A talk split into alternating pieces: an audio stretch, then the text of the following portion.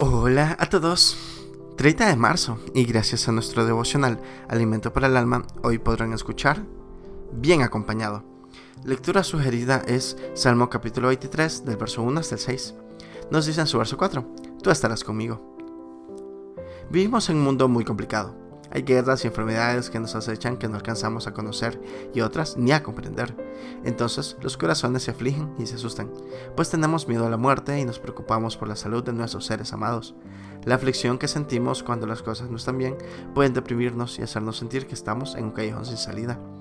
Pero recordamos aquel momento cuando Jesucristo, antes de ser apresado, fue a orar con sus discípulos en el lugar llamado Getsemaní.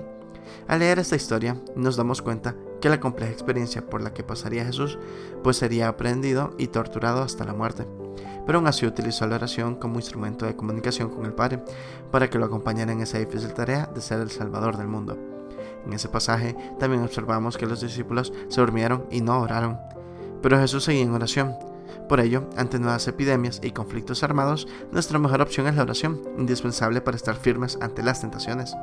Quizás muchos no podamos hacer una bella oración, pero lo que se trata es de conversar con Dios en silencio o en voz alta, mientras caminamos o estamos en cualquier lugar.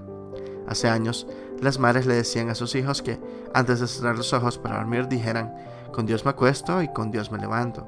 Y se dice que aquellos niños, en efecto, dormían plácidamente porque sabían que Dios les estaba acompañando. No estamos solos, Cristo está a nuestro lado.